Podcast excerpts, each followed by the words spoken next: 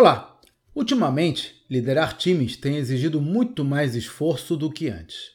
Em tempos de Covid, além das tarefas normais, os líderes também têm tido que cuidar da saúde mental dos seus times, reduzindo a ansiedade e ajudando a recuperar perdas associadas à pandemia.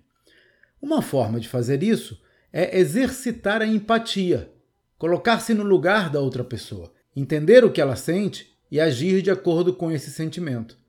É difícil ver soluções quando se está emocionalmente envolvido no problema, e é comum que, ao perguntar a uma pessoa o que ela mais precisa, a resposta seja algo que você possa oferecer de forma viável. Claro que nem sempre conseguimos atender às solicitações, mas o simples fato de ouvir e ser uma presença carinhosa, por si só, já ajuda a melhorar a situação.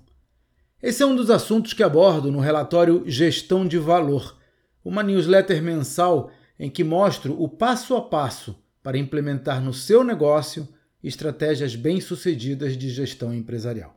Veja os detalhes no site empresavendável.com.br. Até a próxima!